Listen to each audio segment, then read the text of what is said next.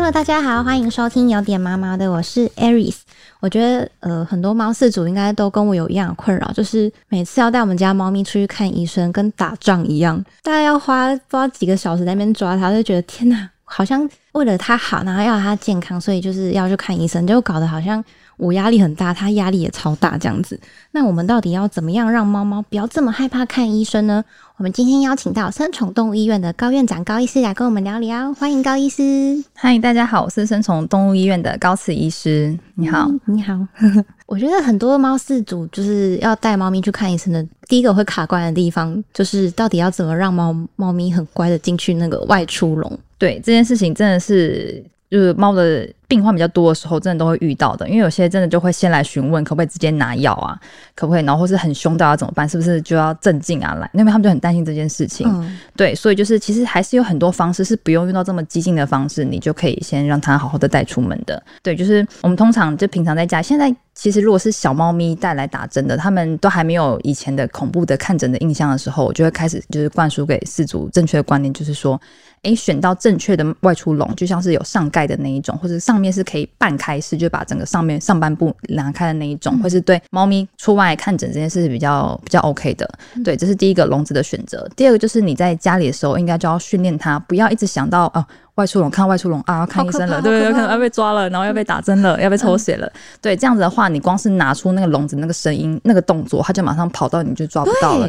对啊，对啊，就是每个事主都会打电话来取消说，哦，我抓不到他，然后就说，哦，我就是我会晚到一下，我现在抓不到他。对，然后或者有些真的就是我今天真的没有办法抓不到了，就是对，就取消。所以有些时候有些疾病其实真的会需要带来看医生。如果因为抓不到这件事情而就是错失了最佳的治疗机会，这样真的是很可惜。对，所以就。是能训练的方式，应该就是要你拿那个适当的笼子，然后把它的笼门打开啊，或是把上半部打开，然后铺他喜欢的呃睡垫啊、毛巾啊、玩具在里面，他就会以为哎，那就是我平常就是家具行动一部分，我这边躲躲，那边躲躲，然后他以为那是一个窝，对，没错，他就不会这么警觉，就说原来不知道在在里面的时候，他就会被带去了。对，所以这件事情是非常的重要。然后笼子也要可能够通风，然后要够隐蔽性，这样子你带在路上的时候，它才不会因为呃路上的光影的变化，人的。声音啊，让他就更加的害怕这样子。我们在路上的时候，其实也会常常遇到一个状况，是猫咪，我可能坐车，然后猫咪狂叫，嗯。那这个时候，就是医师有什么方法可以帮我们疏解一下猫咪的紧张吗？这个有时候变成是他们真的不习惯，也没有办法，所以我们就会给他一些可能像舒缓情绪的药物，让他真的好像比较强一点，比较睡一点点，他就会比较没有对那些那么警觉或那么的害怕。有些时候，就是市面上有一些商品化的东西，像就叫 MORNING FIBLO 猛，叫做 Fairway，然后有一些是市面上买得到的。我我不知道那个是不是要动物医院才能买得到哎，就是应该正常应该是啦，对，但是有些可能没有那么严格的通路，可能可能可以买得到，就是大家可以去上网搜寻一下它为什么有用，因为它那个飞龙就是仿猫咪身上的一些就是它们友善的气味或者就是好的气味，对，所以。这个时候我们使用之前，也可以先喷在它的笼子，然后等它那个气味这么强烈的气味散去之后，对你，就可以帮助，有可能帮助它舒缓情绪的功效。嗯，所以可能就是在出门之前，我们平常就要把外出笼这件事情对准备好，这就是最先的，就是当成一个日常的摆设，一个他平常的窝。嗯，然后再就是路途中的时候，是不是也可以就是把一些。他喜欢的玩具一起放在笼子里面，带他一起出门，对，就让他觉得很安心，就是气味还是熟悉的，对，因为如果他真的外出我们平常还没接触，然后里面又是没有他习惯的东西，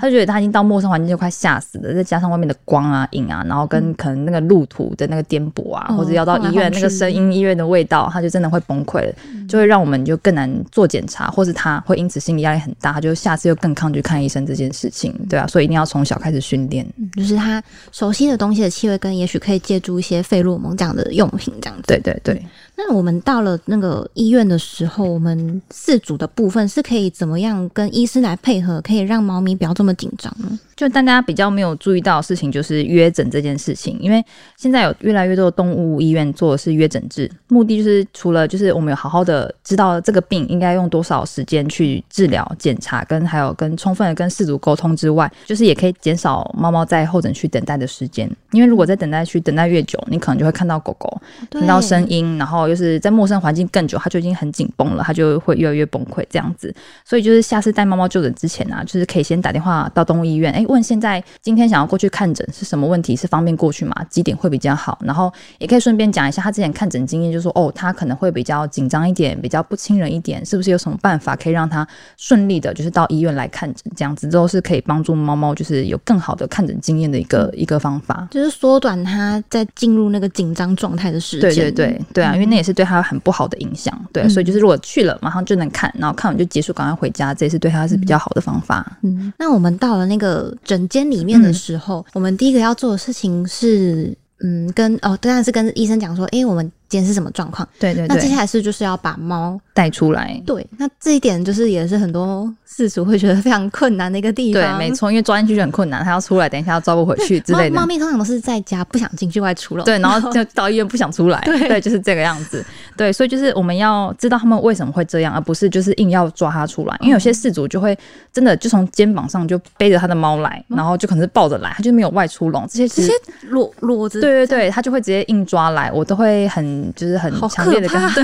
跟他们说，因为我就会跟他们说，猫咪会吓到或者这样子，他们其实很紧张，然后是说、啊嗯不会不会，他平常都很习惯啦，然后啊不会啊，我训练的很好什么的，对啊，但是捏一把冷汗。没，错，就是还是得用外出笼会是比较好的哦吼。对，然后就是有些饲主觉得可以看诊的时候，就慌慌张张的把猫就带进来，从直接从笼子里面抓出来，或者进到诊间就要把它打开来，把它抓出来给我看它到底发生什么事情了。对，但其实这样子，猫咪已经害怕，不知道发生什么事情了，它又被这样抓出来，它就真的整个人要崩溃了。嗯，对，所以我的做法其实都会希望，就可能带进来之后，我们就先放在诊疗台上，我会先问诊，哎，问他今天看什么事情，然后哎，病程的发展是怎么样，什么时候开始出现的啊，然后或是你平常是怎么样饲养它的，我们先聊聊天，然后让猫咪就是在我们旁边的环境先呃熟悉那个气味，跟我们的声音就可能变得是很平稳的，就不会是那种很很大声的喧哗，因为有些饲主也会很激动说啊，他就是啊，它昨天就吐了啊，然后什么的，猫咪其实可以感觉到我们的紧张或是嗯气氛的改变，所以如果我们没有办法，我们自己都不安定的话，其实会让猫咪更加的紧张。对，所以就是你可以先不用急着把猫抓出来，你可以听着医生的指示，然后医生会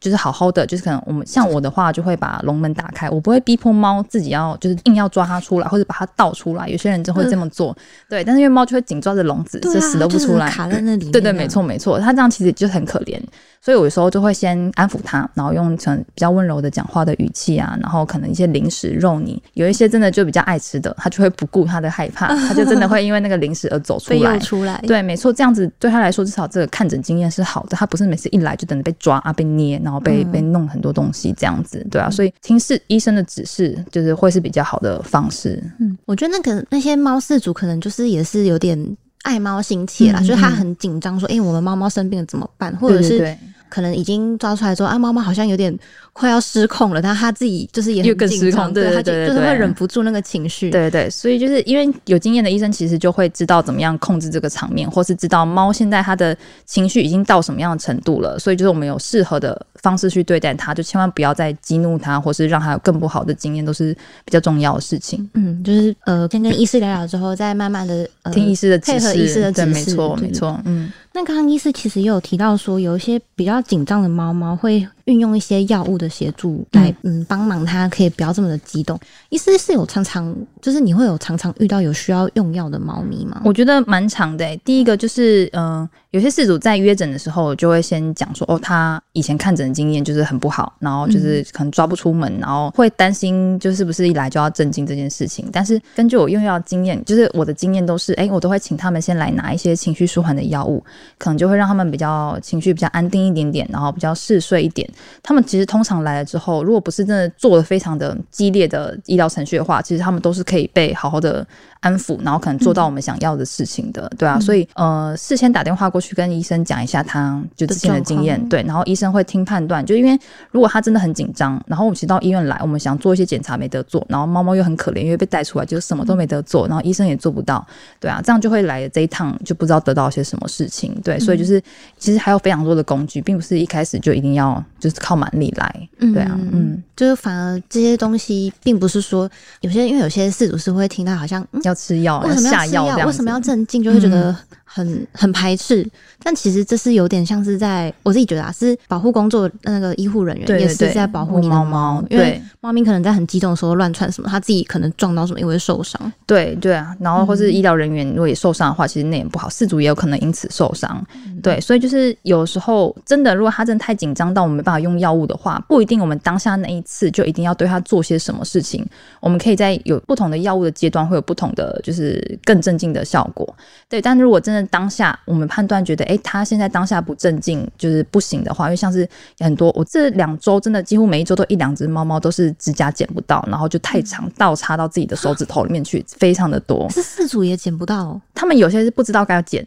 然后有些是捡不到，因为猫太凶了。对，所以就是他们会来的话，那就得清创，因为你还是得处理那个伤口，因为它就是一个洞插进去它的肉垫里面。嗯对，如果不治疗的话，就很容易可能会很严重的感染。对，所以它已经来了，就是有些时候真的必要会需要镇静去清创，或是拍 X 光，有些是真的是必要拉成什么样的姿势才有办法拍出来是有效的 X 光，因为如果是乱摆拍，觉得嗯若有似无，其实也没有用。对，那让猫受苦，然后又花那个钱，也不知道在做什么。嗯，对，所以这个时候我们就可以就真的会跟他说，可能需要轻微的镇静，因为这样第一个猫会比较放松，然后它不会记得这些事情，就是让它觉得很痛苦。第二个就是达到我们应该有医疗目的，这抹。去痛苦的回忆。对对对对对，就然后也可以得到我们就是该要的，就是很快速的进行到我们应该要像拍到 X 光、抽到血这些事情。对，就是如果真的我判断没有这么必要性的话，我们不会走到镇静这一步。但是如果真的听到镇静这个事情，也不要觉得是哦，好像很严重，有必要这么严重吗？或者镇静会不会很危险啊什么的？我们一定会衡量它的风险，跟能尽量做的检查就尽量做。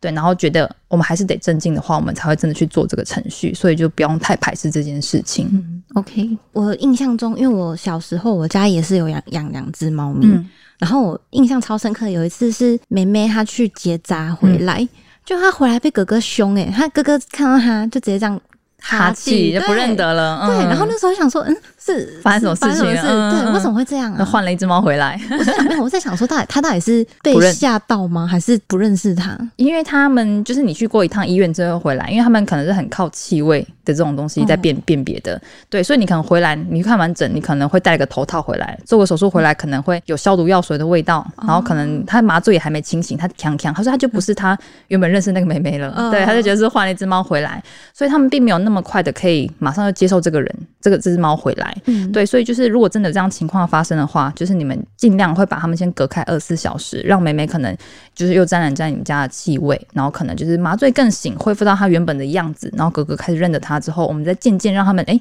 相见，发现哎好像可以，然后之后再碰在一起，恢复正常的生活，对啊，或是你可以在世界上笼子上喷猫猫咪的费洛蒙，因为那是他们标记可能是熟悉的气味，然后你更是我是同伴这样子的、的东西，就是刚刚前面提到的那那个费对那个费洛蒙，对，这都是有帮助的。或是如果哥哥允许他，如果他自己不会很排斥出门的话，就把哥哥一起抓去，对，这样子 两个一起去，对两个一起去，两个回来，就会知道妹妹承受了什么痛苦，你不要再排斥他了，这样子。被哥哥吓到。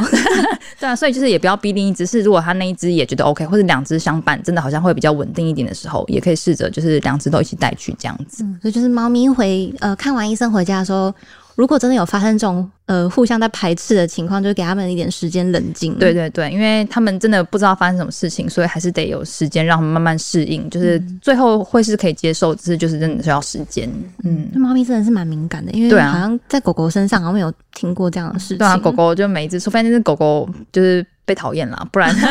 不然通常他们就是每个都是友好友好的，对啊，嗯他们不太会有这种这种情况出现。嗯，那最后是想问医生说，有时候我们在包括有时候看诊的时候也好，或者是有时候看一些比较艰深一点点的文章，就是会看到两个很难的名词，就、对，就有点有看没有懂。嗯但因为我觉得好像猫咪四组还蛮常看到的，那这边可以请医师帮我们解释一下。第一个就是保定，什么是保定呢？保定的意思其实就是在就是没有伤到动物，然后同时又让我们在场的人员很安全的情况下，我们就会一些特别的技巧，然后来控制动物，就像是我们要做一些医疗程序，像是抽血啊，然后可能打针的时候，我们就会用我们所谓的保定的技巧，就像是抽血的时候，医疗人员他其实像整住，他们就会我们就说哎帮我保定一下的意思，其实就是他在抓动物的过程中，其实不是像不懂的人以为觉得就是硬抓蛮力抓，好像是把它整个定住就好了，他其实枕住他的手啊，一只手扣住手的时候，他同时把他的关节扣住，让他缩不了手。然后另一个是他手指头在按的地方是阻断血管，就像我们人在抽血时候会绑一条那个橡皮的那个带子一样，把他血管堵住，让它那个血管浮出来。对，然后另一只手要扶住他的头，让他不要我们竞争的时候他吓一跳，动物就转头这件事情。对对对，没错。所以就是他保定的人员也是非常重要的，就让整个过程会比较顺畅。但是猫又不能让，就是猫或者狗就不能有很大紧迫，因为你要是很用力蛮力抓它，像猫是真的不能跟它硬来的，他就会感觉到事情不太对劲，他觉得就是先跟你抗争再说，就这件事只会越来越糟而已。对，所以我们常常说的保定就是会用这些技巧，让动物不觉得很像很很紧迫、很受伤，然后或者很紧张，然后可是让医疗人员可以快速得到他医疗程序该做的事情，这样子。就是那时候进去诊间的时候，可能助理在帮忙抓的那个那个动作、那个技巧，对对，就是其实他是有学问的，就不是真的是靠蛮力而已。那第二个就会是紧迫，嗯。刚刚医生有讲到蛮多次的，对，可能平常没有注意到，原来这些会是一般的事主可能不太懂的字，对，然后真的刚好借这个机会跟大家讲一下，这样，紧迫这个字其实它就是英文的 stress，对，就是心理上的压力，没错，就不是时间紧迫的那个紧迫，对，它是就是心理的压力跟它可能做出来的反应这些的事情，因为猫啊，就很常听到，就是因为它很容易因为紧迫就生各式各样的病一样，就是免疫力真的会因为紧张这件事情就降低很多，然后所有的病就会发生这样子，所以我们就会每次在在喂教的时候，就可能就说哦，猫咪它现在很紧迫，就是我们会是做事情不要让猫咪觉得紧迫，就像是看医生、动手术啊、洗澡、喂药、灌食、换食物，其实做任何的事情，猫咪只要不高兴，它就会对，没错。所以你也不知道它什么时候高不高兴，然后太无聊也不高兴，环境有变动也不高兴。其实，在养猫的时候，就很像跟它签一个契约一样，就是他说你几点要放饭，你饭的内容要吃什么，你就一点都不能变。像之前有一阵子因为疫情的关系，所以大家突然在家里工作时间变长了，猫咪觉得呃你怎么还不去上班？对，然后他们就就作息被打乱。对，所以就是猫咪本来就觉得预期可能天亮的时候你就应该要放饭，你应该就要出门去了，你却待在家里，这些都是一样会让他们造成紧迫的原因。这样子，嗯，那我觉得呃，饲主要注意紧迫有一个很大一点，就是不要只是想说，哎，他的心情怎样，我管他。这重点是它会影响到猫咪的健康。对，跟有些饲主观察不出来，他就说，我猫咪在家里怎么会有压力？那是你看不出来而已。对啊，对啊，嗯，因为我们跟猫咪没有办法用语言沟通，但是对，也看不太出他们的心情这样子。但其实饲主才是每天他们相处，然后最懂猫咪的人，所以就是这些小小的地方都可以帮助我们跟猫咪呃相处的更愉快，然后也可以兼顾到他们的健康哦。嗯，好，那我们今天就谢谢高医师跟我们分享这么多猫咪的知识。那喜欢我们的话，欢迎留言订阅，给五颗星评价。每周一、三、五准时收听有点毛毛的，谢谢高医师，谢谢大家，拜拜。